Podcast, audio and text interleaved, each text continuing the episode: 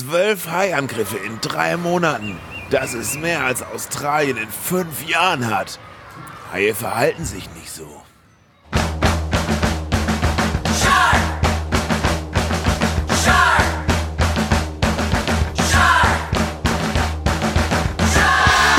Das ist Episode 65 vom High Alarm Podcast, dem Podcast über schlechte High-Filme und dem Podcast mit Benny, dem Niederfrequenzmodulator der High-Podcast-Szene.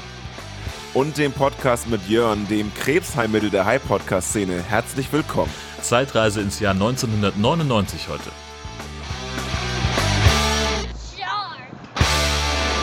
Guten Tag. Nummer 65, Alter, ist auch schon echt eine Menge, ne? Ja.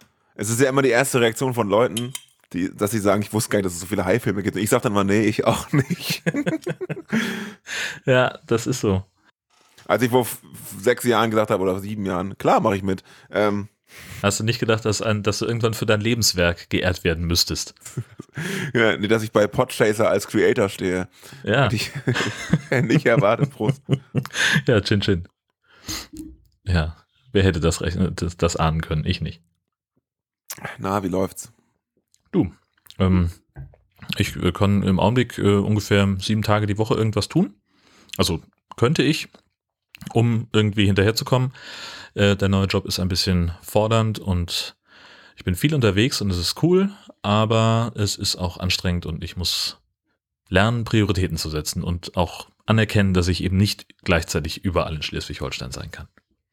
Ja, obwohl es nur Schleswig-Holstein ist tatsächlich. Ne? Obwohl es nur Schleswig-Holstein ist, ganz genau. Und es äh, wird halt einige Sachen geben, äh, die ich äh, ganz konsequent eben telefonisch erledigen muss, weil letztlich für ein Interview, was mutmaßlich eine halbe Stunde dauert, äh, würde ich jetzt halt eher nicht so dringend nach Burg auf Fehmarn fahren von Husum aus.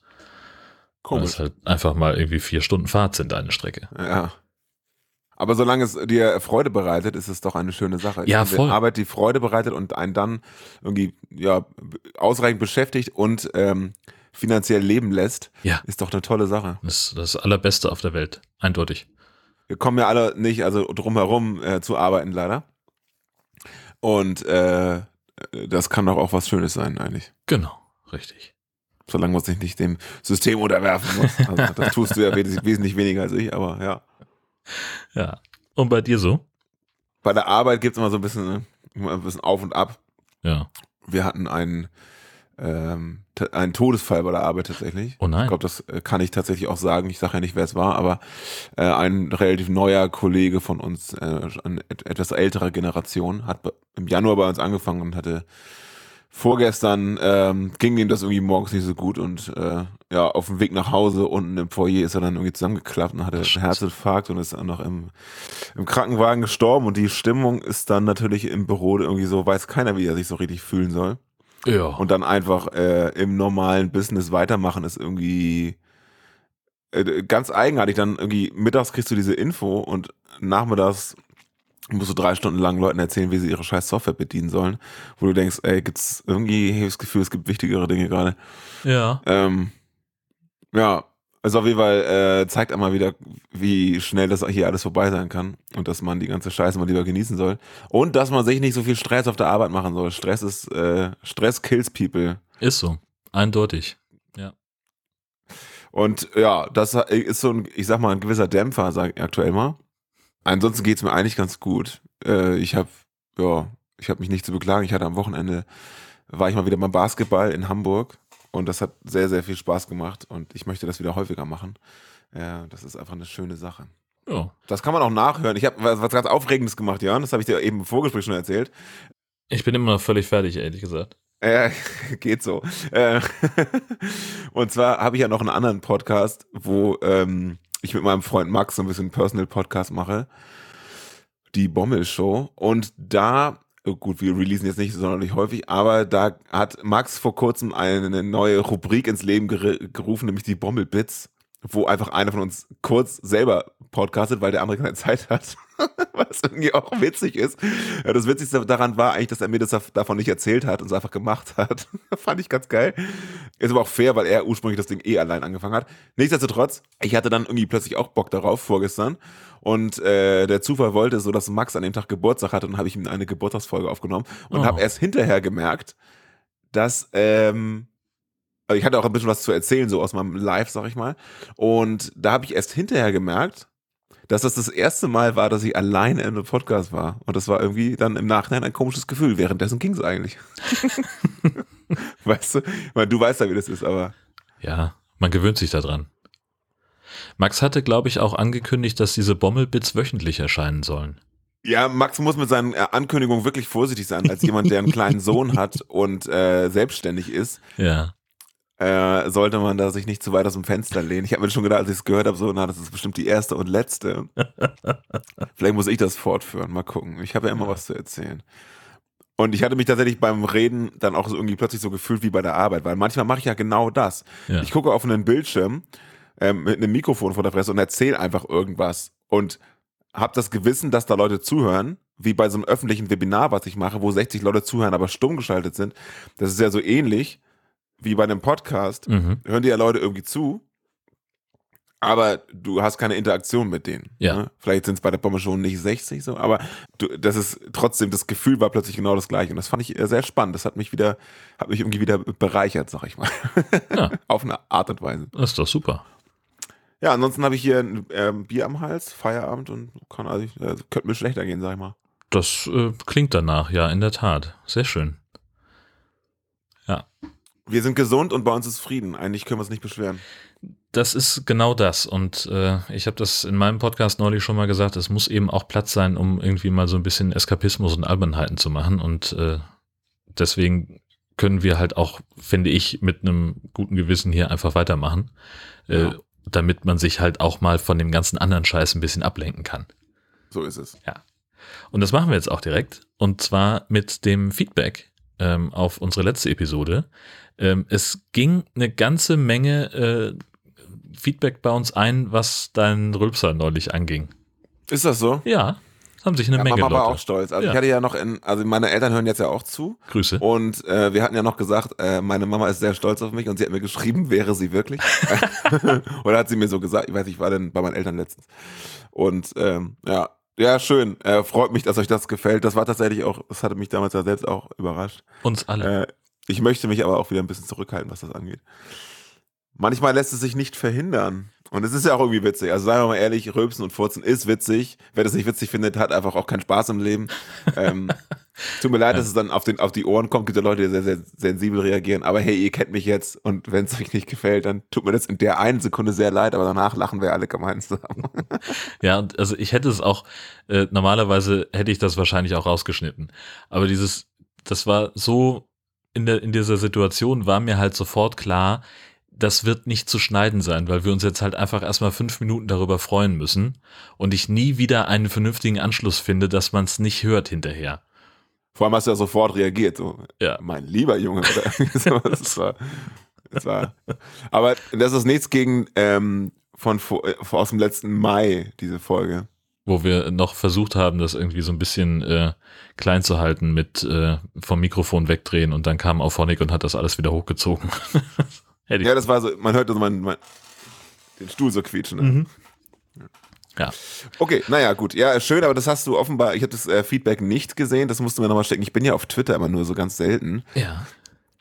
Also ähm, bei Twitter haben sich eine Menge Leute darüber gefreut und ich wurde auch von ein, zwei Menschen aus meinem äh, Umfeld äh, angeschrieben. Äh, bei, bei Telegram war es, glaube ich. Ja, muss ich nochmal gucken, wo ich das nochmal finde. Ja, wie gesagt, ich bin sehr stolz darauf. Meine Freundin sagt, ich hätte Rülpstourette. das finde ich schön. Naja, gut, äh, halten wir sie länger mal auf. Es gab auch Kommentare, äh, die sich auf unseren Podcast beziehen. Äh, unter anderem unser guter Freund Xiaomi, der bei uns ja mal zu Gast war in Folge Lass mich lügen. Und ähm, jetzt müsste Jörn reinkommen und sagen, es war Folge Keine Ahnung, 58 der weiße Hai. Genau. Ähm, der hat unter die letzte Folge geschrieben äh, auf Facebook äh, in, einem Kommentarspalte. Finde ich gut, dass Filme gedreht werden, damit dieser Podcast weiter besteht. Ja, finden wir auch. Xiaomi, vielen Dank. Genau. Ich habe auch das Gefühl, die machen das wirklich nur für uns.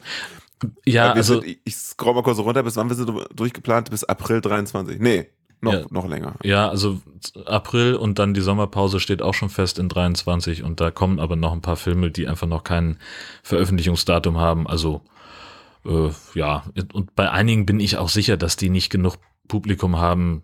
Also die kriegen, glaube ich, durch uns mehr Reichweite als über ihren eigenen Vertriebskanal. Ähm, bei einigen Sachen. Da Äh, hat sich das in der Szene ja auch schon rumgesprochen, Entschuldigung, ja, ähm, dass, äh, dass es da so einen Podcast gibt, der das immer pusht. Ja, Und deswegen kriegen die Leute leichter Freigaben für High-Filme. das kann's haben. Ja, ist möglich. Also klingt total vernünftig auch. Also, es würde, also alles andere gibt ja keinen Sinn, Jan. Pottmuckel schreibt bei Twitter, im Sinne von, mein Pferd heißt Luronsäure und jetzt Hyaluronsäure. Diese Episode 64 war Megalodon. Danke. Ja, das war ein sehr konstruierter Ja, Gruß, aber vielen da- Dank. Um drei Ecken nochmal nachdenken, aber ja, äh, ja, ich habe mich sehr gefreut. Ich habe eine, ähm, ich habe die letzte Folge bei mir im WhatsApp-Status verlinkt. Sehr gut. Und da kriegt man ja äh, Feedback von den lustigsten Leuten. Unter anderem von Uwe von der Nordseeinsel Pellworm. Ähm, der war dort bis zu seiner Rente äh, Arzt auf der Insel, also Allgemeinmediziner. Und mit dem habe ich gerade so ein bisschen zu tun, weil ich ähm, für den eine Webseite baue. Und er hat sich das offenbar reingezogen. Und du hattest im, im letzten Podcast in, in unserem Hallo, wie geht's dir Bereich äh, über die Arschgeigen vom Husumer Markt gesprochen. Ja. Und äh, Uwe schreibt mir, gefällt mir. Die Arschgeigen vom Husumer Markt und der fehlende Salat waren echt klasse. Wirklich cooles Projekt und sehr seniorentauglich. Vielen Dank. Das ist doch mal. Ja. Also es hat inzwischen meine Eltern zum Teil auch schon Senioren und Uwe erreicht. Ja. Äh, also irgendwie letzten Monat hatte ich irgendwie sehr seltsame also Begegnungen bezüglich neuer HörerInnen. So, das Ja, fand ich toll. Das ist doch Dank. schön. Das ist ein Produkt für die ganze Familie, dieser Podcast. So ist es, ja. Das kann man in gemütlicher Runde äh, mit allen Generationen sich das abends reinziehen. Statt Fernsehen. Richtig. So was früher wetten das als das Lagerfeuer, das äh, im Wohnzimmer war, das ist jetzt der High Alarm Podcast. Ich finde die Idee einfach Wetten, schön. das Wetten, das der, der modernen Familie. Mein Lieber, das ist hier. Ja, klasse. Großartig. Lisa aus Lübeck schreibt, Hi, liebe ähm, Hais, an dem Spitznamen muss ich nochmal feilen, ich komme nämlich von den Kackis. In Kack- und Sachgeschichten. Zum Glück habe ich euch gefunden und als erste Folge gleich die mit Jill angehört. Ich stecke auch gerade in meiner Bachelorarbeit und sitze manchmal hier und denke, was zum Teufel tue ich hier? Aber ihr Enthusiasmus und euer Interesse an ihrer Arbeit hat mich wieder gepusht und jetzt bringe ich mit eurem wunderbaren Podcast auf den Ohren dieses Ding zu Ende. Muskels, Smiley, Emoji. Äh, drückt mir die Daumen und schwimmt nicht zu weit raus. Auch in der Ostsee kann es gefährlich werden. Ja. Yeah. Lisa, Cool, Lisa. Alles alle Gute. Daumen sind gedrückt und sämtliche Flossen und so weiter. Das Du rockst das Ding, wie man so schön sagt. Geil. Lisa aus Lübeck. Ja, ich habe auch äh, viel Zeit in Lübeck verbracht. Vielleicht sind wir uns mal am Weg gelaufen, weiß ich nicht. Wobei, wenn du jetzt Bachelorarbeit schreibst, wahrscheinlich. Wahrscheinlich. oh, ich bin alt. ähm, Fragt mich mal. Konrad, was? Frag mich Ja, mal, du Junge. ja sowieso. Du bist ja auch schon seniorentauglich. Alter. Oh, das ging zu weit. Hast du Das gehört? ging, äh, das ging ein bisschen zu weit unter die Gürtellinie, ja. ich ich habe gerade noch einen auf Lager. Jetzt Nee. Irgendwas lass- mit Schlepphoden oder was? ja. ja, unter der Gürtellinie sind in deinem Alter viele Dinge. Nein. Ja, das stimmt. Nee, ich meinte eher, in deinem Alter ist man noch eher unter der äh, ähm, Hosenträgerlinie. Ja, das ist äh, kurz unterhalb des Bauchnabels, das stimmt. So, Oh Gott, nein. Wir sind alle noch äh, jung und knackig. So, kann ich jetzt wieder? versuch mal. Ich, ich, kann- ich komme hier nicht mehr raus sonst. Nee. Konrad K. Eisele bedankt sich per Twitter-Direktnachricht, dass wir die Filme gucken, damit ihr es nicht müsst. Und er bedankt sich mit einem Wortwitz. Beim Dönerladen war Halal-Alarm. Das habe ich extra in einer anderen Stimme vorgelesen, Mhm. damit äh, ich einfach aus dem Thema so raus bin. Ja. Ähm, den Wortwitz habe ich nicht so richtig verstanden. Aber danke Naja, für die Nachricht. also viele Gerichte in der islamischen Küche sind halt also so ähnlich das, was, also es ist sehr, sehr stark vereinfacht erklärt. Die Juden essen koscher und die Muslime essen halal. Das hat irgendwas damit zu tun wie, nein, ich weiß nicht, womit das was zu tun hat. Ja, das weiß ich schon, aber also, ah. Hai-Alarm, Halal-Alarm klingt halbwegs ähnlich. Ich, Ja. Ach, Nice try. Ja, Atomic schreibt bei Twitter, kennt ihr schon Perscheid, der ist zum Teil nicht zu verstehen, aber meist böse und genial, so wie der hier. Und dann ist das ein Bild äh, ja, von einem überfluteten Wohngebiet, wo ein Mann vor seiner Haustür von einem Hai gefressen wird und im, aus dem Maul des Hais noch ruft, Helga, der Meeresspiegel ist angestiegen. Großartig. Herrlich, ich kicherte. I like. Äh, währenddessen hat Ariane eine ähm, eigenwillige Interpretation eines Katzenhais geschickt. Ähm, schön ist so, so, so ein, wie nennt man das? So ein Vierer-Comic, also vier Bilder auf einem Bild. Gibt einen Fachbegriff dafür. Auf jeden Fall ist das ein Hai ähm, mit Katzenpfoten. Ja. Und der wird irgendwie da gehandelt wie eine Katze. Ist ganz süß. Genau. Und macht auch das, was eine Katze so macht, wenn man sie beispielsweise am Bauch krault, nämlich äh, zubeißen. Ja. Genau. Andi hat ein Bild davon gefunden, das äh, hat ihm einen Eindruck äh, vermittelt, wie unsere Redaktionskonferenz wohl aussieht. Ähm, ein Tisch, äh, wo zwei Blauhais sitzen. Äh, ja, und er schreibt dazu, stelle ich mir genau so vor, nur mit Bier. Ja, ist auch so. Ist tatsächlich exakt das. Nur, dass es keine Redaktionssitzung gibt. Ähm, aber wenn wir uns mal sehen, ist das genau so. Ja. Ähm, aber da liegt noch irgendwo auf Jörns Seite auf jeden Fall noch ein Döner und bei mir ein Wöhner oder so. Äh, oder irgendwas anderes. Oder eine Pizza bei uns beiden. Ja. Das ist auf jeden Fall, das würde jetzt noch fehlen. Genau. Tobias hat uns auch mal wieder angeschrieben und uns einen äh, Link geschickt. Und zwar ein Video von einem Walhai, der durch fluoreszierendes Plankton schwimmt. Das Ja, sieht total magic aus. Es ist äh, extrem crazy. ja. Und ähm, ja, gerne mal angucken und äh, ja, es ist einfach sich faszinieren lassen. Genau, und wo wir es eben noch von äh, Perscheid hatten, äh, da gab es noch ein Bild äh, von Mhm. Sensu über Facebook, warum man nicht bei Rot über die Straße gehen darf. Und da sieht man also einen Menschen, der bei Rot über die Straße geht und von oben ist ein Hai auf seinen Kopf gefallen, der ihn auch gerade auffrisst. Ist mir auch letztens passiert. Das Ich ist konnte gerade passiert. ausweichen. Ständig, genau. Mehr Links mit Heilbezug gibt's wie immer bei uns in den Shownotes auf äh, highalarm-podcast.de und dann kommen wir jetzt zu unserer Lieblingsrubrik. Huhn. Huhn. Huhn. Huhn! Das ist der Ei-Alarm-Podcast mit Benny, der vorgezogenen Mauser der Ei-Podcast-Szene und mit mir, Jörn. Hallo! Haben wir was mit Eiern eigentlich heute? Wir wollten vorher drüber sprechen. Ach du Scheiße, ich habe das ja gar nicht, ich habe habe diesen Eintrag im äh, Ablaufplan nicht verstanden. Dachte, du hättest dich irgendwo vertippt oder so. Äh, okay, danke dafür. Ist das Gesche? Nein, das bin alles ich. Huhn. Oh, ja. Herzlich willkommen zu einer neuen Folge Eialarm. Tatsächlich habe ich ähm, diesen Monat nichts für euch, aber äh, Fun Fact aus der letzten Folge, ich habe es dann nochmal erklärt. Und das war, ich habe eine wunderbare Nachricht meiner Mutter bekommen, warte, die suche ich kurz raus, die ist absolut fantastisch, ähm, weil ich habe ja gesagt, ja, die kommen hier aus Dollerup und so, die Eier, ne, und hier so ein Biohof, dies, das. Und dann hat meine Mutter mir geschrieben, warte, ich suche es kurz raus, es, ist, es dauert nicht lang, eine Sekunde, so, Danke für all die netten Worte Richtung uns, inklusive Rülps-Bemerkung, Zwinker, Zwinker. Leider sind die Infos zu unseren Eiern 100% falsch. die Eier kommen nämlich gar nicht aus Dollerup. Und Bio sind die, glaube ich, auch nicht. Hatte sie mir angeblich auch erzählt. Wir wussten das zu deinem Podcast nicht, haben dann aber nachgefragt. Äh, jetzt haben wir natürlich schlechtes Gewissen. Und äh, ich hoffe, sie, meine Mutter schreibt, ich hoffe, es gibt im Netz keinen Ärger wegen der falschen Angaben. Aber ich habe dann auch, ich war kurz, äh, kurz danach war ich bei meinen Eltern, Ja. ähm, mal wieder die Heimat besucht und habe sie gebeten, dass sie doch nochmal Das nachfragen. heißt Eimat. ja, Ver Verzeihung, können wir schneiden. Unbedingt. Ähm, äh, ich, also genau, ich war auf Heimatbesuch und da habe ich äh, darum gebeten, sich äh, der Herkunft dieser Eier und der Frage nach der Mauser gern nochmal zu konfrontieren auf dem Kappelner Wochenmarkt. Und bisher habe ich da kein Feedback bekommen. Also Mama und Papa, bitte gerne nochmal dort Bezug nehmen, weil wir sonst hier nicht weitermachen können. Ich will das geklärt haben äh, und ich will guten Gewissens die Eier in Kappeln Sonntagmorgen auslöffeln.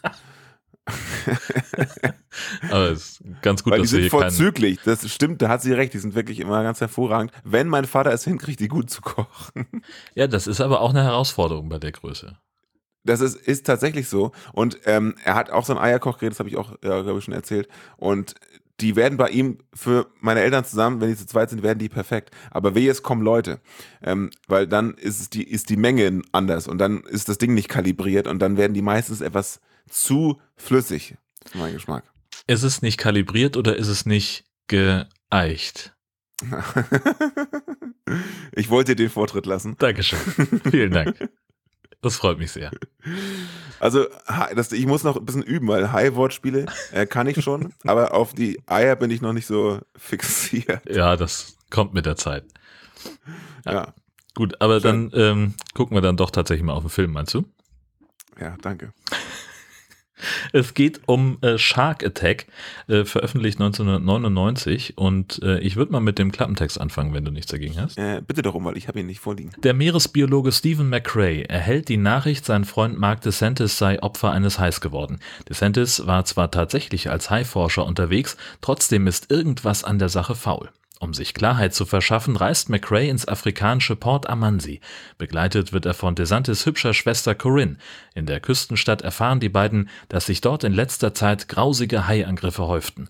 Bald stellt sich heraus, dass hier nicht nur die Haie gefährlich sind, ein paar böse Buben richten mit Chemikalien und Korruption großes Unheil an. Das erste, was wir im Film sehen, ist ein Taucher, der nachts unter Wasser herumleuchtet und schließlich an Bord eines Fischerbootes klettert. Dort setzt er ein merkwürdiges Gerät in Gang, bevor er Daten des Amansi Marine Research Centers irgendwo hochlädt. Er kommt aber nicht weit mit dem Upload, denn zwei Typen schlagen ihn von hinten nieder. Die beiden scheinen Polizisten zu sein, zumindest fahren sie ein Polizeiboot. Lachend schneiden sie ihrem Opfer die Pulsadern auf und werfen ihn über Bord. Er versucht noch das rettende Ufer zu erreichen, aber der Hai ist schneller und der Typ ist Geschichte.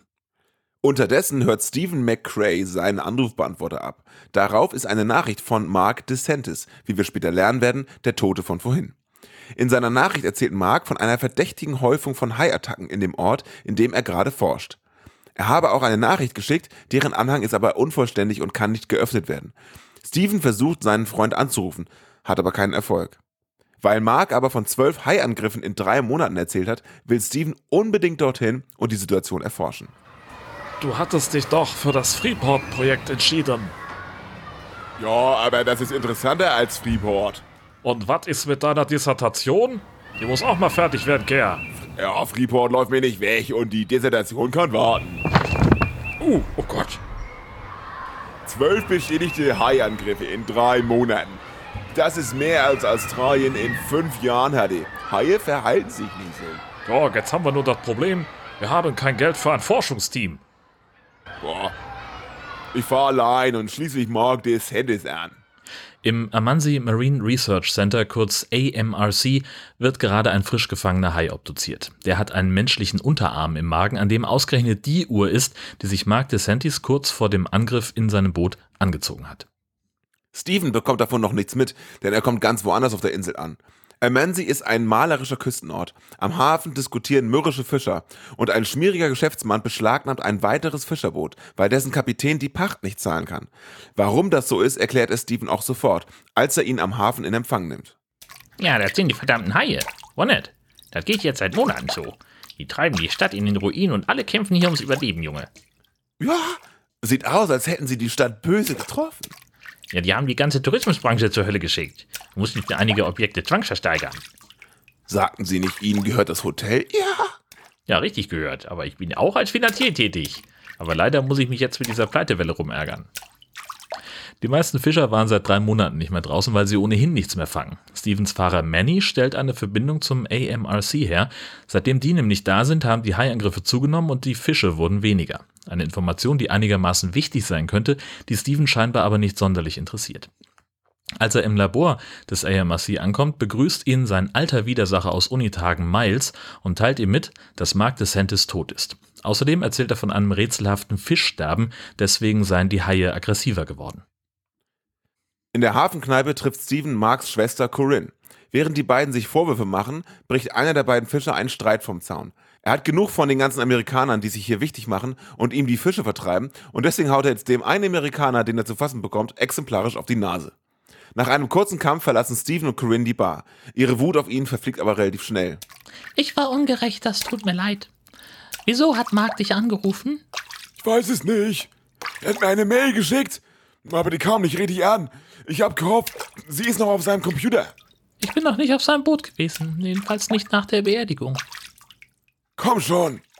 Gemeinsam gehen die beiden auf Marks Boot, um nach Spuren zu suchen. Überall liegen Laborausrüstung und Pipetten herum und Steven wertet das GPS des Bootes aus. Er will herausfinden, wo Mark ums Leben gekommen sein muss. Corinne fällt auf, dass Marks Taucheruhr an seinem Handgelenk gewesen sein müsste, wenn es wirklich ein Tauchunfall war, wie Miles es geschildert hat. Ratlos gehen die beiden von Bord und gerade als auf dem Steg die Fischer wieder Streit anzetteln wollen, greift ein Hai einen Kajak fahrenden Jungen im Hafenbecken an. Steven und einer der Fischer springen ins Wasser und retten den Jungen, womit sich Steven einigen Respekt verdient. Später fährt er in die Koisi-Lagune, wo Marks letzte Koordinaten gespeichert worden sind. Eigentlich ist das ein Sperrgebiet, weil dort nur die Ureinwohner der Inselgruppe Zutritt haben. Trotzdem trifft er dort Corinne, als er ankommt, auch wenn er ihr vorher in TKKG-Manier gesagt hat, dass es für Mädchen viel zu gefährlich ist.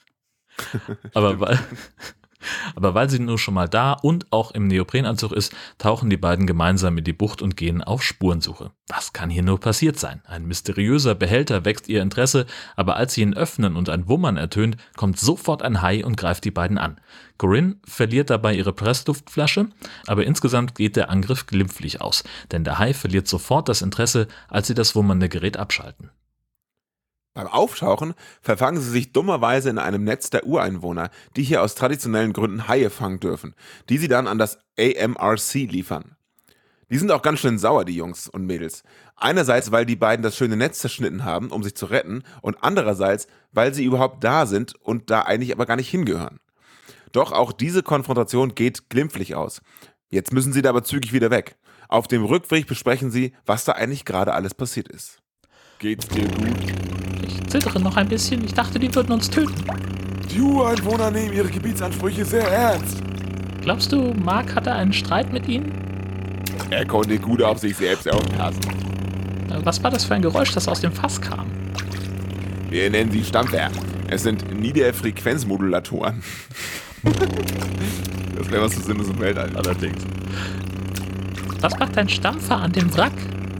Keine Ahnung, aber es klingt wie ein Fisch im Wasser, der Schwierigkeiten hat. Eine Einladung zum Essen für Haie. Jemand hat sich sehr viel Mühe gegeben, Haie in die Lagune zu locken. Im Labor konfrontieren sie Miles mit ihren Entdeckungen. Der behauptet, Mark habe die Stampfer selbst gesetzt. Corinnes Theorie, dass Marks Tod kein Zufall gewesen sein kann, wischt er einfach beiseite. Die Haie seien so aggressiv, weil ihre Nahrungskette gestört wurde. Es scheint, als hätte Miles etwas zu verbergen. Steven hat jetzt aber Blut gerochen und will den Fall aufklären. Dazu muss er nur noch einmal in das Gebiet der Ureinwohner eindringen und dort einen Hai fangen, um dem Tier eine Blutprobe zu entnehmen. Bei Nacht und Nebel fahren sie in diese Lagune, locken einen Hai an und holen ihn an Bord. Dabei dreht das Vieh fast durch und sie müssen ihn gewissermaßen in Notwehr töten. Und na, wenn er schon mal tot ist, schneiden sie den Hai direkt auf und entdecken was Interessantes. Seht doch! Oh, die Leber ist ja ganz deformiert. Ja, das war es, warum Miles im Labor so geheimnisvoll getan hat. Ja, genau, was ich dachte. Enzephalmitis. Entschuldige bitte, äh, was? Aufblähung des Gehirns. Das Cerebrum und das Cerebellum sind völlig geschwollen. Sprecht ihr plötzlich Esperanto? Sein Gehirn ist verbrannt. Er wurde auf seine Instinkte reduziert. Jagen und fressen. Äh, aber mehr tun die doch sowieso nicht. Nein, nein, nein. Sie fressen nur, wenn sie hungrig sind. Aber das Ding hier dachte, es sei immer hungrig. Wie die Vogelspinne. ja, schnell. Wenn sie hungrig und heiß. Hä, Fugbaum. Normal. Hä. ist genau so, Alter. Hä. Den Hai selbst fordern die Ureinwohner für sich, aber eine Blutprobe dürfen die beiden Spezialexperten dann doch noch mitnehmen. Die analysieren sie auch direkt an Bord von Marks überraschend gut ausgestattetem Boot und entdecken Hormone in den Zellen. Beim Abendessen mit Geschäftsmann Rhodes geht es um diesen Fund. Ihr habt ihn direkt an Bord seziert? Ja, genau. Die Organe waren unglaublich vergrößert. Ich habe nie einen so erhöhten Stoffwechsel gesehen. Dreimal höher als normal, um genau zu sein. Sie meinen, die Haie wachsen zu schnell? Ähm, nein, das ist nicht das, was ich meine, Miss Rhodes. Es hat mehr mit den Funktionen oder besser gesagt Fehlfunktionen seines internen Systems zu tun. äh, ich kann Ihnen nicht folgen. Wie soll ich das jetzt bloß erklären? Äh, Stellen Sie sich den Hai als eine Art Motor vor, wenn ich kurz unterbrechen darf. Wenn Sie ihn zu schnell, zu hart fahren, er macht er bald schlapp. Ja, äh, aber die Haie sterben nicht. Nein, aber sie treiben sich selbst in den Wahnsinn. Können Sie es stoppen? Nein, äh, nicht bevor wir wissen, was es auslöst. Und was denken Sie, was es ist? Wir fanden etwas Seltsames im Blut. Wirklich? Und was? Ein Hormon. Du hast es auch gefunden, Miles. Das geht so noch ein bisschen hin und her. Steven hat schon einen Verdacht, dass Miles ein falsches Spiel treibt, der wieselt sich da aber auch irgendwie wieder raus. Später im Labor erzählt Miles von seiner Arbeit. Er will im Haiblut ein Mittel gegen Krebs gefunden haben, natürlich. Als Beweis dient ein Junge im Krankenhaus, der offenbar geheilt wurde. Steven ist aber äh, nicht überzeugt. und? Überzeugt, Steven? Das unverantwortlichste, was ich je gesehen habe. Was soll das denn jetzt bedeuten? Du hast an ihm ein nicht zugelassenes Medikament getestet. Aber er hat dem Jungen das Leben gerettet. Das ist aber nicht der Punkt. Das ist ganz genau der Punkt. Mein Mittel wirkt. Und das gibt dir das Recht zu diesen Versuchen? Er ist ein Kind, Herr Gott nochmal. Ja, und ich gab ihm eine Chance zu leben. Steven stürmt wütend davon. Corinne versucht ihn noch zu beruhigen, aber ohne Erfolg. Steven beharrt auf seinem wissenschaftlichen Ethos. Zufällig bekommen die beiden noch eine Diskussion zwischen Miles und dem Chefarzt des Krankenhauses mit und irgendwas scheint da ganz und gar nicht zu stimmen. Miles scheint mehr am Geld als an der reinen Lehre der Forschung interessiert zu sein, so viel ist spätestens jetzt klar. Steven jedenfalls will dem Ganzen auf den Grund gehen und lässt sich deswegen einen Haikäfig bauen. Damit holt er einen Stampfer aus der Lagune und dann noch einen, und solange die Dinger eingeschaltet sind, greifen sofort Haie den Käfig an. Ist es aus, verlieren die Biester sofort das Interesse. Und dann sind irgendwann auch die Blutproben fertig. Ein synthetisches Wachstumshormon. Ein Steroid oder sowas. Daraus ergibt sich ein Hauptverdächtiger. So viel zur Nahrungskettentheorie, wa? Also, was glaubst du, wie kommt dieses Zeug in die Haie? Miles. Er braucht die Beschleunigung ihres Metabolismus zur Produktion so eines Medikaments. Oh, kein Wunder, dass er uns abgewimmelt hat, würde ich sagen, wa? Steven, wenn diese Steroide die Haie verrückt machen, was glaubst du, richten sie bei dem Jungen an? Ja, ich sag mal so, wir sollten seine Akten checken. Dazu kommt es aber nicht. Die beiden Polizisten, die Mark getötet haben, werfen sie ins Wasser der Koiso-Lagune. Zum Glück genau an der Stelle, wo Corinne vorher ihre Pressluftflasche verloren hat. Zufall. Deswegen schaffen es die beiden ungesehen ans rettende Ufer. So leicht geben die Polizisten aber nicht auf. Es gibt eine wilde Verfolgungsjagd und es sieht so aus, als gäbe es für Corinne und Steven keinen Ausweg. Es wird viel geschossen, irgendwas explodiert und die beiden überleben nur knapp. Im Krankenhaus suchen sie nach dem geheilten Jungen, der ist aber verschwunden. In einer anderen Abteilung finden sie ihn und viele weitere Patienten, die noch schlimmer erkrankt sind, als sie es vor Miles Behandlung jemals waren. Wie kann Miles das nur tun? Was macht es aus, wenn er ein paar Dutzend Patienten und uns tötet? Wenn er zufällig ein Heilmittel entdeckt, wird man ihm den Nobelpreis geben. Die Suche nach Beweisen führt die beiden wieder in Miles Labor. Dass die Therapie niemanden vom Krebs heilt, steht jetzt fest. Und auch, dass Miles es wusste.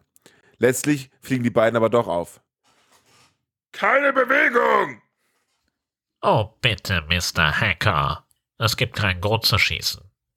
Steven, wo ist Corinne? Oh, ich wollte sie da raushalten. Oh, wie nobel. Äh, Ich schätze, du hast gefunden, wonach du suchst. Mehr als ich wollte. Du hast mal Bundas Jungen getötet. Oh, das ist so ein hartes Wort. Findest du nicht, Steven? Dein Zeug wirkt nicht. Doch, das tut es. Es schenkt ihnen ein paar Tage ohne Schmerzen. Und wenn wir es perfektioniert haben, ha, dann schenkt es ihnen das Leben. Ja. Und dir schenkt es Milliarden von Dollar. Das ist nicht der Punkt, Steven. Du siehst nie die wichtigen Punkte. Und denkst du, die Polio-Impfung wurde umsonst erfunden? Aber eine Mitschuld an Marks Tod streitet Miles kategorisch ab. Corinne startet unterdessen ein Ablenkungsmanöver, denn sie war doch im Labor und hatte sich nur versteckt. Steven entkommt knapp mit den Beweisen, aber sie bleibt dann doch zurück.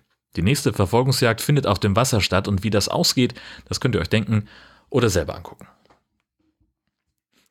Was wir jetzt in der, in der Zusammenfassung nicht erwähnt haben, Na? ist, dass der, also es wirkt da so, als wäre Miles hier der Böse, aber der richtig böse Bösewicht, den haben wir noch nicht verraten. Ne? Den haben wir nicht verraten, ganz genau. Wer da eigentlich dahinter steckt, Junge. Ich mach mir nochmal äh, spannenderweise einen Pilz auf. Ja. Dang, dang, dang. Wie fanden wir das? Ja, wie gesagt, ne, 1999. Ähm, alles so ein bisschen, so ein bisschen cheesy. Äh, Vor allem alles, was mit Computern zu tun hatte. Alter. Ja. Ey, ich meine, also ich wusste nicht, als ich den geguckt habe, ähm, wir, wir starten ja jetzt gerade unsere Shark Attack-Reihe, ne? Genau. Das ist, kann, man, kann man ruhig offiziell mal verkünden. Eindeutig. Ähm, und ich wusste nicht, dass der von Dunn ist. Und meine erste Reaktion, auch mein erster Kommentar, ich kann einen Screenshot schicken, das ist kein Scherz, ist 4 zu 3? Fragezeichen. Ja. Ich dachte mir so, oh nein, es ist 4 zu 3, das ist kein gutes Zeichen. Aber im Endeffekt, also, ich habe schon schlechtere Geschichten gesehen. Ja, halt äh, insgesamt äh, relativ lahm, ähm, fand ich. Ne? Der hatte also nicht, nicht, so, nicht so wahnsinnig viel Tempo. Ähm, also selbst bei den Verfolgungsjagden war es ja eher behäbig. Ähm, ja, und 4 zu 3 ist halt immer ein Problem. Äh, da muss ich immer dran denken, das bei mir auf dem, äh, auf dem Computer zu gucken, weil unser äh, Blu-ray-Player, der hat irgendwie keine Möglichkeit, da umzuschalten. Also 4 zu 3 macht, gibt er trotzdem auf 16 zu 9 aus.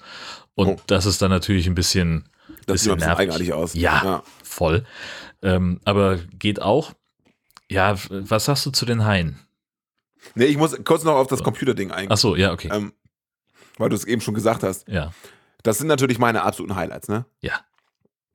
Also ich als ja nur Computer-Voll-Nerd, meine Highlights sind alle Computerszenen. Es ist so derbe geil. Äh, so war das früher, ne? Der kommt da ins, in dieses Labor rein und sagt, ist das nicht ein tolles Labor? Und du denkst dir so, nein, Digga. Ist das ist Ist das das echt? ist so richtig dicke alte Monitore, wo wirklich nur Schrift drauf ist und dann hacken die da irgendwie so ein bisschen rum und dann irgendwelche Listen und der Upload-Speed des Todes. Das ist halt wirklich die erste Szene, wo er sowas hochlädt und er schafft die 148 Kilobyte nicht, weil er vorher stirbt. Ja. Es ist so geil und ich habe das so geliebt, wirklich. Ich finde das auch, auch dieser Anruf, ne, in der, in der Eröffnungsszene.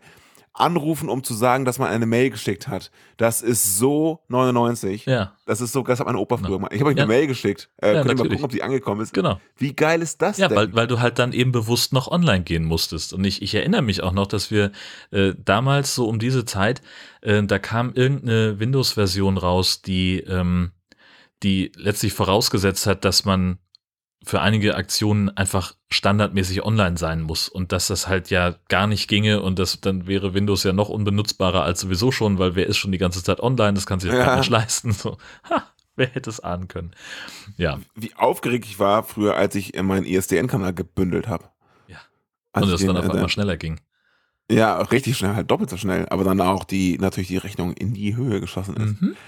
Ey, das ist, das ist äh, wirklich so, ich hatte so nostalgische Momente, weil das so, als ich mit Computern gerade angefangen habe, wurde dieser Film ungefähr gedreht, so, ne, das Ja. kommt ungefähr hin mit elf, also unser erster Computer hatte mein Bruder, der sechs Jahre älter als ich ist und äh, liebe Grüße, hört auch zu und ähm, da habe ich immer mit ihm, haben wir hier Commander Keen 4 und die, die Summer Games auf Computer gespielt Ja, nice. und noch in, wir hatten noch einen Schwarz-Weiß-Computer, ey, das war so geil, ey, was. Und du hast dich echt im DOS gestartet und sagst hier Run Windows und so, ey.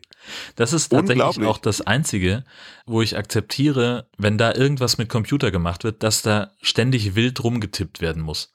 Bei Filmen so aus, ich sag mal, aus, aus der modernen Zeit, ja, wenn du heute einen, einen Film guckst, wo irgendjemand was am Computer macht, äh, können sie das ein bisschen vergrößern, dann tippt er halt in Photoshop erstmal auf der Tastatur rum, als würde er Ja. irgendwie Prosa schreiben, anstatt halt wie üblich mit der Maus zu klicken oder auf dem Grafiktablet irgendwas zu machen. So, das ist halt irgendwie so, ja, Ja. Naja, gut. Also ich bin zwar auch ein Tastaturtyp, sag ich mal, aber Ja. die Maus ist schon, äh, schon ein wichtiges Instrument. Na, und vor allen Dingen, wenn, wenn du irgendein Kommando machst, dann ist es ja in der Regel ein Shortcut. Ja. In, in irgendeinem Anwendungsprogramm, ne? Wenn du jetzt irgendwie auf, auf einer Shell unterwegs bist oder sonst irgendwas, ist klar wieder was anderes. Aber in einem Anwendungsprogramm hast du halt in der Regel irgendwie zwei Tasten, die du drückst, um eine Funktion aufzurufen, wo du dann wieder klicken musst. Ja, Im, genau. Im Normalfall. Aber mein Gott, es waren die 90er. Andere Zeiten damals. Wir hatten ja nichts. Dafür ist es, also das ist auf jeden Fall zeitgemäß dargestellt. Ja, Das ist schön. das ist einfach- stimmt. Also für mich war das herzerwärmend tatsächlich. Wobei, mit Blick auf die Klamotten, äh, meine liebe Frau sagte, warum ist das ein Film von 99 und warum sieht der aus wie 1985? Ja, w- Welcher jetzt? Der Steven, ne? Insgesamt die ganzen Klamotten, die die anhatten. Ach so, ja. Also, ja, stimmt. Wobei, ähm, also der, dieser Miles, der Doktor da, also für mich der, äh, der Prototyp, also lass es den Bart sein, ne? Aber dieser Doktor ist der offensichtliche Bösewicht. Ja. Obwohl das vielleicht gar nicht ist, aber ähm, Spoiler. Äh, aber äh, dieser, dieser, dieser, ähm, ich sag mal, den, den, den Kiefer markierende Strichbart, Ja. kann man das so sagen? Ja. Gibt sicherlich einen Profinamen dafür. Und diese Brille dazu, das ist so schon ziemlich 90er. Eigentlich fehlt nur so eine, so eine, so eine eiförmige Sonnenbrille und ein richtig schlechtes Cabrio. Oder? Ja, ja, ist so, genau. Aber waren die Klamotten eher so 80er? Da müsste ich schon nochmal ins Interview nehmen. Ja, ach du, ich, was weiß ich, äh, was ich in der Zeit anhatte, das war auch immer mehr vom Zufall bestimmt. Äh, da keine, Was halt oben lag. Ja, genau, richtig. So, was, was am wenigsten schlecht gerochen hat. Äh, das Ja, in der Zeit war ich auch kein Ästhet, muss man, Nee, muss man einfach wir alle sagen. nicht. Ja, es gibt Fotos leider. ja, ja, das ist, ich bin, ich sag's ja immer wieder, ne? ich bin so froh, dass wir damals das Internet hatten, was wir hatten, Ja. weil, also, meine Jugend auf Insta oder YouTube, das wäre wirklich desaströs gewesen. Jörn Schaar 11 auf TikTok. Ja. So. Geil, richtig. Also erinnerst du dich noch an dieses, äh, an, an dieses, ähm, diesen Jungen, der äh, sich dabei filmt, wie er mit dem Laserschwert in Anführungszeichen da irgendwelche äh, Star Wars Kampfszenen nachspielt? So, in der Art. Ähm, das habe ich übrigens auch mal gemacht. Das Star Wars Kid. noch. Ist, heißt, glaube ich, das, äh, Ja, das ist ein bisschen bekannter als meins. Ich habe Ja. was ähnliches auch mal gemacht. ja, Und da habe ich zum ersten Mal mit, äh, mit äh, Photoshop After Effects habe ich Frame für Frame dieses Laserschwert äh, da reingehauen. Das ist eigentlich ganz geil geworden. ja. Bei dir sah es gut aus. Oh, ich muss mal, ich muss tatsächlich mal gucken, ob ich das Video finde. Da bin ich original 14 oder 15 mit meinem Freund Arne. Grüße. Liebe Grüße. Und das ist ein Original, was sind das, keine fünf oder zehn, elf Sekunden maximal. Da habe ich Stunden dran gesessen, ne? Ja, Und klar. auch mit dem, mit dem Sound so bzz, bzz, bzz. Äh, vielleicht verlinken wir das mal. Ich muss mir das mal ganz kurz notieren. Ähm, mach mal weiter. Ja. Ähm, mir ist halt ähm, bei den Haien aufgefallen, dass es entweder Stock-Footage, also aus irgendwelchen anderen Filmen reingeschnitten. Da sieht man dann halt echte Haie, weil CGI hm, gab es halt nicht. Äh, Nee, genau. Oder es ist der billige, unbewegliche Bruder von, von dem Hai aus Jaws. Bruce. Ja, genau, richtig, Ja. so hieß er. Also, Brian heißt er. Genau. also es ist halt einfach so eine, ja, also natürlich ist es kein Pappmaché, aber es sieht so aus Mhm. und es wird halt einfach offensichtlich irgendwie so von einem unmotivierten Taucher bewegt, der, äh, also das sieht einfach scheiße aus von vorne Ja, bis hinten. ja, ja. Also es ist aber immer noch besser als jegliche schlechte CGI. Ähm, Die Doku-Aufnahmen sind ja ganz schön und teilweise auch, glaube ich, in, ich sag mal, sehr nahen Szenen vom Maul und so. Mhm. Schon, glaube ich, auch echt. Aber genau, sämtliche Attacken und sämtliches, der Hai ist wirklich im Bild, weil es wurde ja auch viel geschnitten, so, ne? Ja, Schreiendes Gesicht, schreiender Hai und dann hin und her. genau. Da war es ganz offensichtlich ja in, in irgendeine Figur, die sie irgendwas im Museum geklaut haben, klar. Ja. Aber ich finde, das, das würde mehr auffallen, wenn der Film nicht von 1999 wäre. Also ich stimmt. finde, es passt irgendwie so ins Bild, Ja. weil verpixelt ist es ohnehin. Genau. Und äh, dafür aber bei sämtlichen Hai-Obduktionen haben sie halt wirklich irgendwas auf dem Tisch liegen gehabt, was sie aufgeschnitten haben und da quollen dann irgendwelche Sachen raus. Ähm, also insofern, äh, es war nicht alles schlecht in den Filmen der 90er. Das äh, ist einfach so. Speaking of, Na. wer wissen möchte, wie man Haie seziert, schaue sich diesen Film an. Also mindestens drei, wenn nicht vier Szenen, wo genau gezeigt wird, wo man diesen Hai aufzuschneiden hat und was dann da zum Vorschein kommt. Da ist die Lunge oder was auch immer das ist und dann der Magen und das also also der Doktor macht das mindestens zweimal Ja. und die und der Steven macht das auch einmal einmal nämlich an, an Bord von seinem Boot was so erstaunlich gut ausgestattet war und dann glaube ich noch mal irgendwo zu Hause und dann nehmen sie halt diese Dinge auseinander und finden alles mögliche Genau. ja, wo sie auch den, wo plötzlich sagen, ach, guck mal hier, das Gehirn ist irgendwie größer als äh, bekannt, da wissen wir sofort, wer der Böse ist. Ähm, mitten auf dem äh, auf dem äh, offenen Meer Ja, bei auf Dunkelheit. Lagune da, ja, eben. Klar, genau. Und dann fand ich auch an der Szene so geil, wo plötzlich der Typ hinter ihm stand, so, ich will mal ein Hai zurück. So der, der Ureinwohner da so, äh, wo kommt der denn her? So völlig still. Nee, aber äh, wirklich, wer wissen will, wie man so ein Hai aufschneidet, dieser Film ist es. Eindeutig. Da erfahren wir es. Ja. Da erfahren wir es. Genau. Ja, und ansonsten, äh, was ich natürlich dann spannend fand, äh, diese, diese Polizisten, ähm, die den ganzen Film über nichts sagen, Nee, nur lachen. nur so gucken und wenn sie irgendjemanden quälen und verletzen können, dann lachen sie und mehr nicht. Klassische, ähm, ähm, ja, Söldner. Ja, genau. So, so sieht es aus. Und äh, da sind, ist ja auch offenbar die komplette Polizeiwache mit an, an Bord, äh, weil bei dieser ganzen äh, Verfolgungsjagd, die da irgendwie äh, am Ende des dritten Aktes irgendwann auftaucht, ähm, da sind sie ja mit allem unterwegs, was sie nur kriegen können. Also fand ich schon Ja, wirklich. ganz schön beeindruckend. Und alles explodiert. Ja, alles fliegt in die Luft und fängt an zu brennen, völlig unmotiviert. Ein, uninspiriert vor allem. Ja. Ein, also ein Helikopter, der gegen so eine Insel prallt, sehe ich noch irgendwie ein. Ähm, aber ein Boot, was einfach nur Ölfässer oder meinetwegen auch Benzinfässer hat und gegen eine Holzwand fährt. Ich, also ich bin jetzt kein Pyrotechniker, aber ich glaube nicht, dass das einfach explodiert. Ja, äh, Oder so ein, so ein Motorboot voller Benzinkanister? nein, also in, Einfach in, bumm? Äh, tatsächlich ist ja so späte 80er, frühe 90er ist ja einfach alles explodiert bei Kontakt. Das, Korrekt. ne, also auch bei uns im, im Straßenverkehr vollkommen normal, steuerst dein Auto irgendwie ein bisschen unglücklich auf den Bordstein, zack, Explosion. Es ist einfach so. Ja. Ne? Also, gegen so einen dicken Wassercontainer, boom. paff, alle tot. Paff vor allem. Paff. Ja, So hätten sie noch einblenden müssen. Kabum. kapau. Pesch. Ja, ähm, Corinne läuft eine ganze Weile äh, völlig unmotiviert im Bikini durch die Gegend. Äh, ist mir aufgefallen, äh, was jetzt erstmal per se nichts Schlechtes ist, aber ich habe es nicht verstanden. Ähm, und dann sagt sie aber in dem Moment, wo sie es dann wirklich eilig haben und ins Krankenhaus müssen, um Beweise zu sichern, sagt sie, ich brauche noch eine Minute, um mich umzuziehen. Das ist absolut richtig. Vor allem. Stimmt. Und vielleicht, Da hab ich gar nicht drüber nachgedacht. Aber sie musste irgendwann auch hinterlistig überfallen werden. Vielleicht hat sie es deswegen gemacht. ach so, ja, gut. Prepared eigentlich. ist alles. Gott. Ich ziehe mich kurz um. Ja, Ja, ist klar. ja, Ähm, äh, schön, dass mal wieder ähm, auf Kosten von Krebskosten äh, gemacht wurde. Ja. Weil die letzten Filme waren oft so Naturkatastrophen, dies, das und so. Jetzt war es mal wieder Krebsforschung. Ist ja auch ein Klassiker.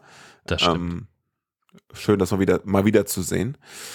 Und ähm, was ich an dem Film mochte, tatsächlich, ähm, dass es quasi nicht oh, dieses Motiv hat, da ist ein böser Hai oder ein Superhai oder genmanipuliert, auf jeden Fall der eine Gegner sozusagen, sondern dass die Haie per se ähm, sozusagen nur Mittel zum Zweck waren. Also das ha- hast du ja nicht so oft in diesem Film, dass die sozusagen, also die wurden ja quasi nur angelockt Mhm. ähm, von diesen, diesen, wie heißen sie nochmal, äh, Stampfer.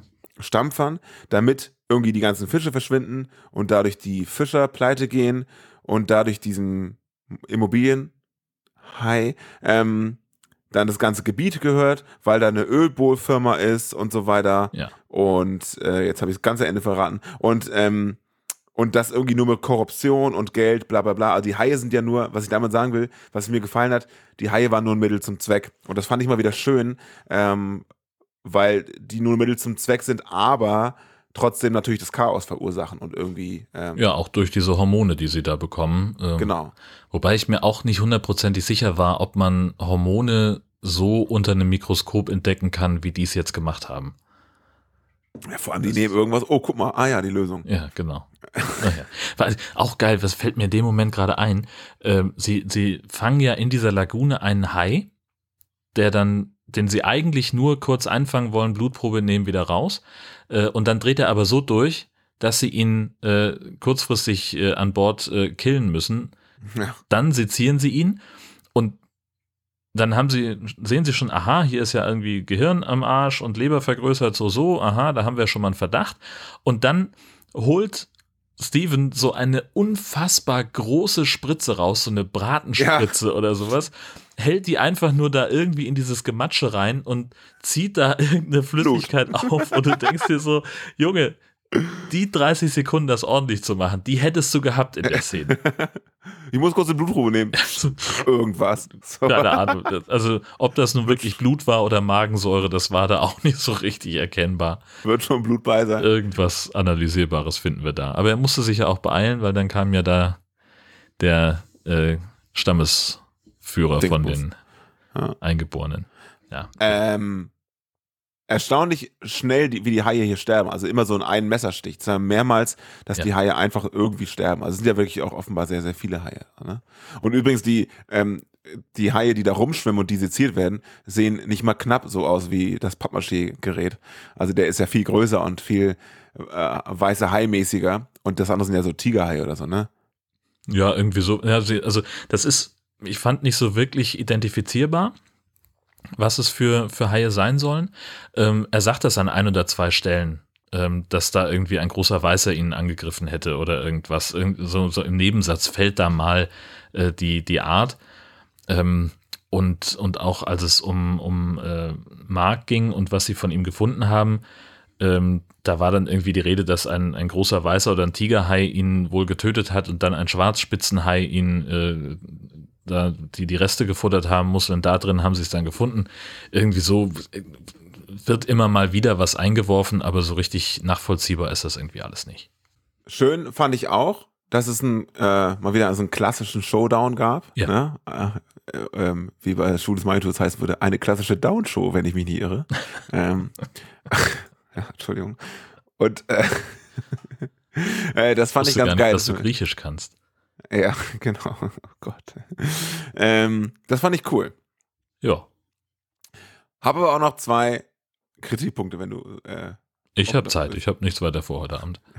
Also, erstens, das heißt Kritikpunkte, aber ich frage mich, ob Haifilme von Meeresbiologen geschrieben werden. Weil Meeresbiologen sind fast immer die Helden in diesen Filmen und ähm, sehen, haben auch immer so das, das gleiche, ich sag mal, die gleichen Look and Feel. So, ne? Das Ja. sind immer, wenn es wenn's, äh, ähm, äh, Damen sind, sehen die immer unsagbar gut aus und äh, erfüllen sämtliche, ich sag mal, offensichtlichen Schönheitskriterien, die man halt so hat äh, und irgendwelche äh, ja, sehr, sehr engen Bikinis besitzen, die immer, auf jeden Fall irgendwie sehen die alle mal gleich aus. Mhm. Und wenn das Herren sind, ist das ebenfalls der Fall. Also irgendwelchen Klischee-Schönheitsidealen entsprechen die auch immer. So blonde, große Schönlinge, komplett durchtrainiert. Und dieser, dieses Exemplar in diesem Film ist auch noch ein exzellenter Faustkämpfer. Ja, stimmt. Also, ich will damit sagen, die stehen in nach irgendwie Plattenkriterien immer sehr, sehr gut da. Und ich frage mich, ob das der Wahrheit entspricht, ob Meeresbiologen per se einfach mega coole Leute sind, die nebenbei auch noch total hot sind, so, weißt du, mhm. ohne mich hier in irgendwas zu verrennen. Oder ähm, ob einfach Meeresbiologen diese Filme geschrieben haben. Das ist jetzt eine Verschwörungstheorie, gebe ich Ja. zu, ist auch zu weit hergeholt, aber Aber Hai-Filme haben dir ein, ein unrealistisches Bild von der Schönheit von MeeresbiologInnen vermittelt. Willst du das sagen? nicht nur von der Schönheit, auch von der, ähm, auch von den Skills. Ja, Die können ja im Zweifel alles. Also Na ich habe gar nichts gegen Meeresbiologen, überhaupt nichts. Ne? voll nicht. Ähm, aber irgendwie zieht sich dieses Bild schon irgendwie durch. Das ist auffällig, eindeutig, ja, ja. Gott, ich kriege einen Shitstorm, Shitstorm dafür. Aber ich glaube, ich habe meinen Punkt klar gemacht. Ja, ich denke auch. Ähm, Gott, oh Gott, Ja. rette mich. 92 Minuten FSK 16 ähm, gibt's immer mal wieder für kleines Geld äh, zu bestellen. Ich glaube, als ich jetzt das letzte Mal geguckt habe, lag der Film beim großen A bei 1,37 in der Neuversion. Äh, also kann man sich gut mal geben, wenn man denn ein äh, Abspielgerät hat, das äh, mit 4 zu 3 klarkommt. So ehrlich wollen wir auch sein. Das ist eine Voraussetzung ähm, für ungestörten Filmgenuss, die muss man schon erfüllen können. Als ich meinte, rette mich, meinte ich nicht, bind mal ab. Ich habe hier noch einen Punkt. Ach so, Aber danke für die Infos. ja, sehr gerne.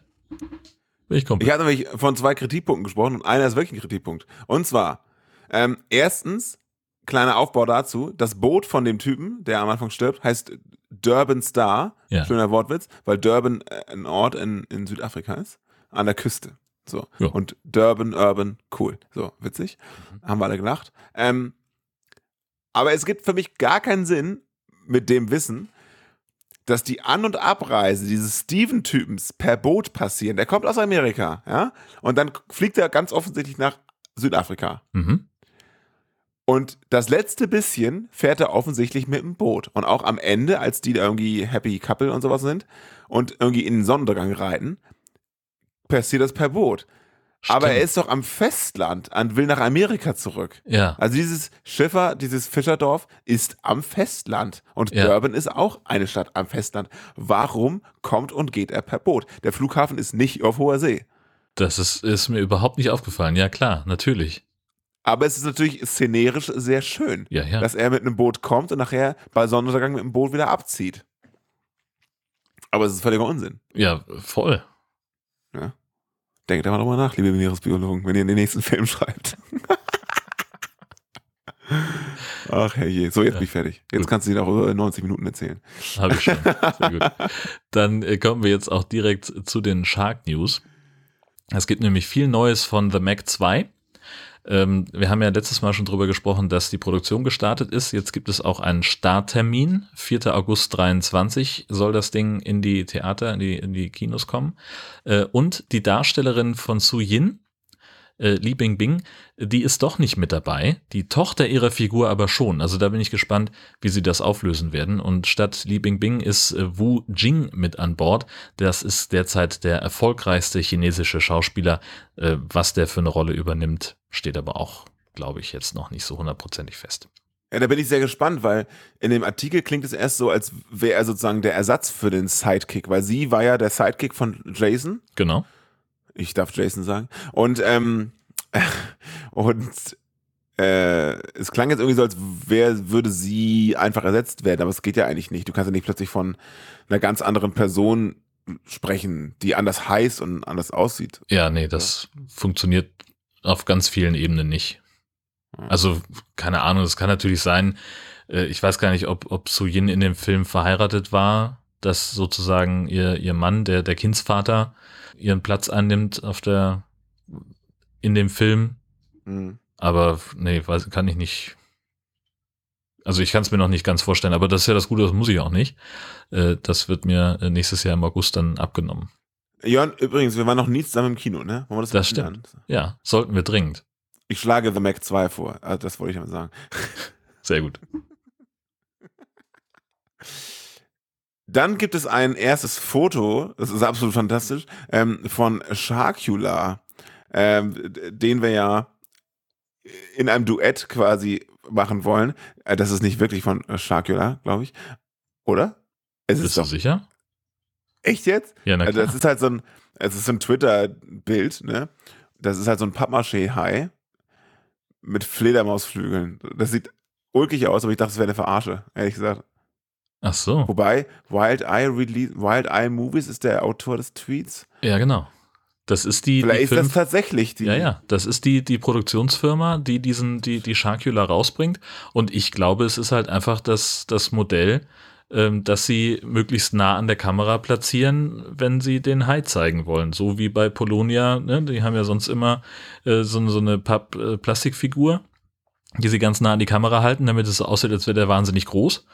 Mhm. Äh, und das wird dieses Ding sein, schätze ich mal.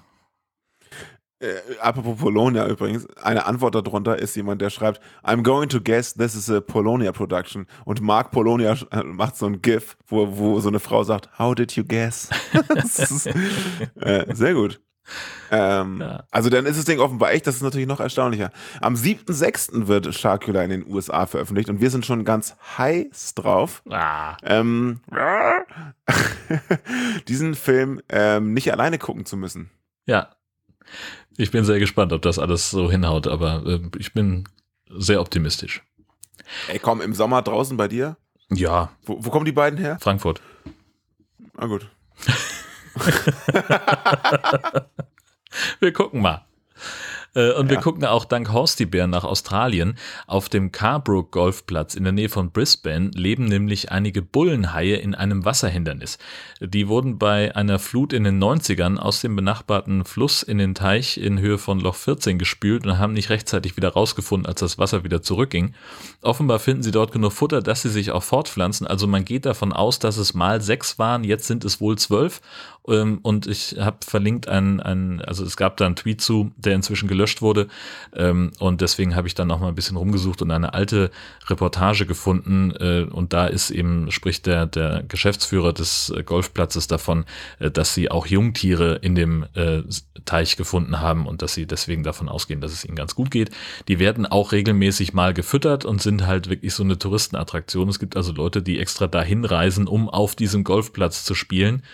Am Ende ist es halt einfach ein, ein Teich, der relativ groß ist, wo diese Viecher sich tummeln und manchmal sieht man sie halt an der Wasseroberfläche. Das muss für dich ja die News des Monats gewesen sein. Voll. Voll. Hast du schon ein Ticket gebucht nach Brisbane? Man darf da ja im Augenblick noch nicht einreisen. Äh, Australien hat die, hat die strengsten äh, Covid-Beschränkungen und äh, gerade die Region rund um Brisbane ist, wenn ich es richtig verstanden habe, die, die sich äh, noch am härtesten abschottet und eben auch, äh, also selbst innerhalb von Australien darf man da nicht so ohne weiteres hin. Ähm, und es ist ganz kompliziert im Augenblick nach Australien einzureisen, aber ich habe es fest vor.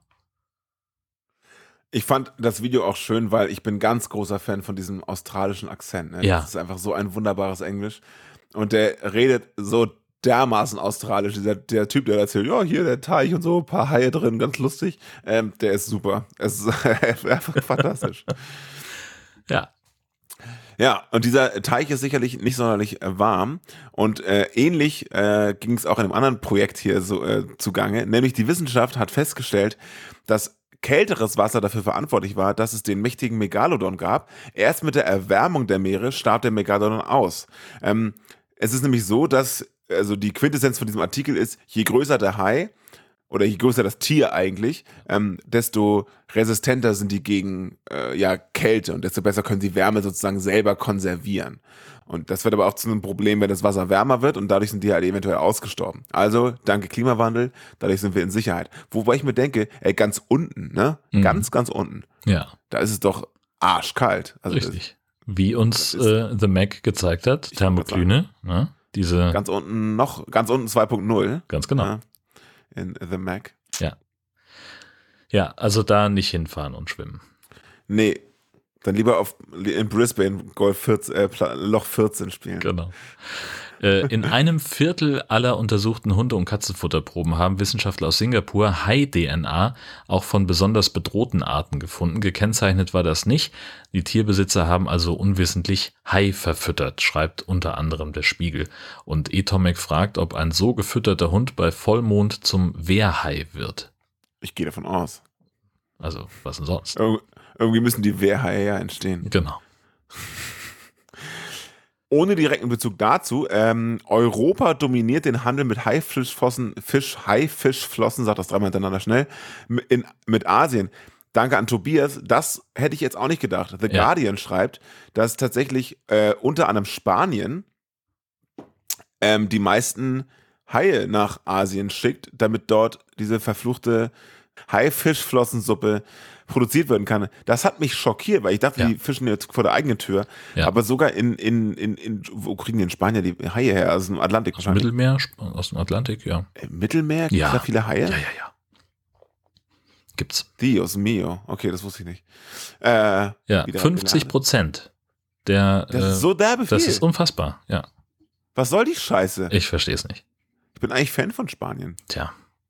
Aber es ist ja auch, äh, ich habe mit, also hier in Husum gibt es tatsächlich auch äh, äh, einen, einen Laden, wo es Hai gibt. Also in jedem äh, äh, Fischladen, wo es Schillerlocken gibt, das ist ja, das ist Haifischfleisch. Ähm, und hier gibt es tatsächlich auch jemanden, der Haifischsuppe anbietet. Und da gehe ich jetzt auch nicht mehr hin. Den Laden nicht unterstützen will. Frechheit. Arschlöcher. In einem verlassenen spanischen Aquarium haben Lost Placer einen vergammelten Hai entdeckt, der wie ein Zombie-Hai aussieht. Der war schon tot und konserviert, als das Aquarium noch in Betrieb war.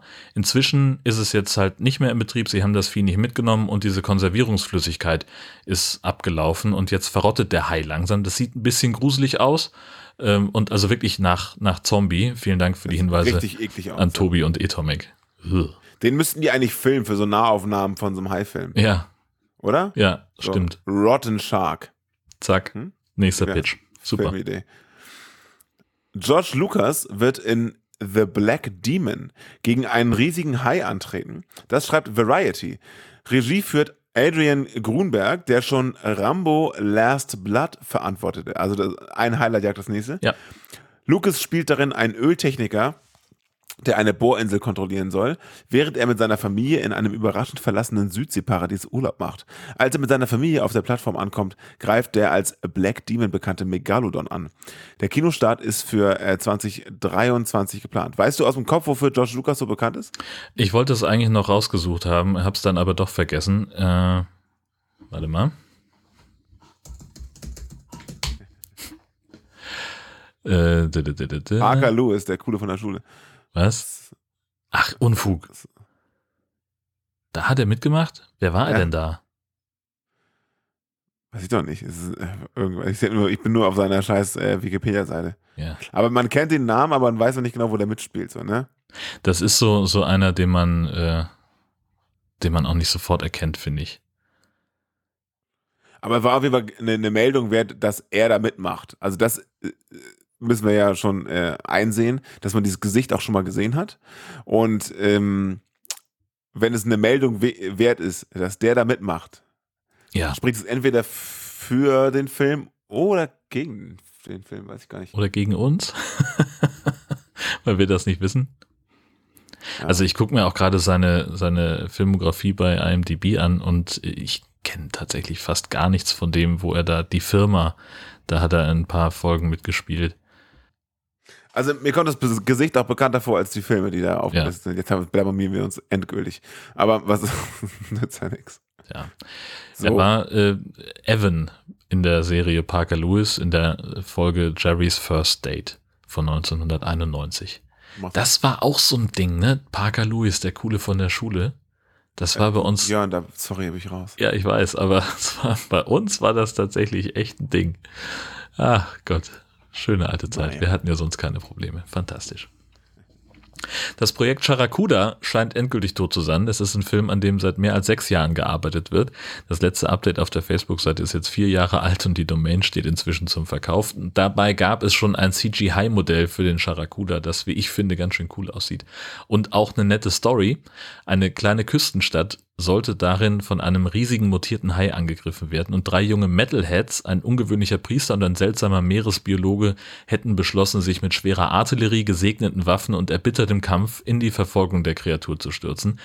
Und die Frage des Films, äh, ist das Monster nun durch eine Umweltverschmutzung äh, verursacht, ein Regierungsexperiment oder ist er gar die Manifestation Satans? Die, ja, schade.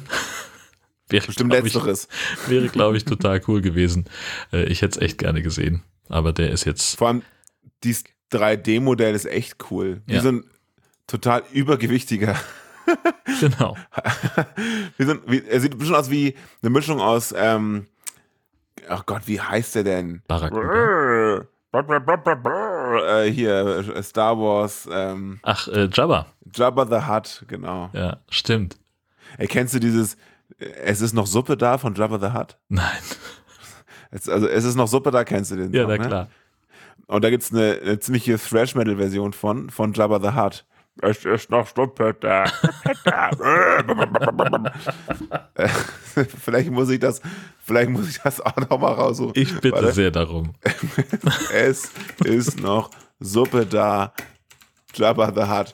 Äh, das ist absolut Weltklasse und Grüße gehen raus an meinen Bassisten Tim, äh, der mir das mal gezeigt hat. es ist noch von allem etwas da. das ist Wahnsinn. Absolut geisteskrank. naja, und so sieht der Hai Um aus. Himmels Willen. Ja, gut. Nun ja. Dann bleibt uns nicht mehr allzu viel zu sagen, äh, was Shark News angeht. Äh, Nur noch die High Alarm TV Vorschau. Die ist jetzt dran. Ja, ich wühlte heute noch äh, 20 Minuten durchs Internet, aber es gibt nichts, außer natürlich 150 Folgen äh, diesen Sharky, Siggy, Schieß mich tot, Kack da. Ähm, aber am 3. April um 2.55 Uhr, wenn ihr noch nichts vorhabt, ähm, der Weiße Hai im ZDF, was geht? Wow. Auch das kriegen Sie für Ihren Rundfunkbeitrag. Ich bin Fan. So ist es. Ja. Und im Ja. Pay-TV mal nix? Das ist ja auch wild. Nee, nee, die haben sich irgendwie ge- auf andere Projekte gestürzt gerade. Naja, gut, das sollen Sie mal machen. Da wollen wir Sie nicht länger bei stören. Nützt ja nichts, ne? Ich meine, du kannst ja auch nicht immer nur Hai-Filme bringen und so weiter. Du musst auch mal weitere. Kannst du nicht. Kannst du Nee. nicht. Das ist Es ist, wie es ist. Sonst kommt Herr Fugbaum Er ist heiß und schnell. und schnell. So, stimmt nicht so weit raus. Labö ist fällig. Tschüss, bis So zum nächsten es. Mal.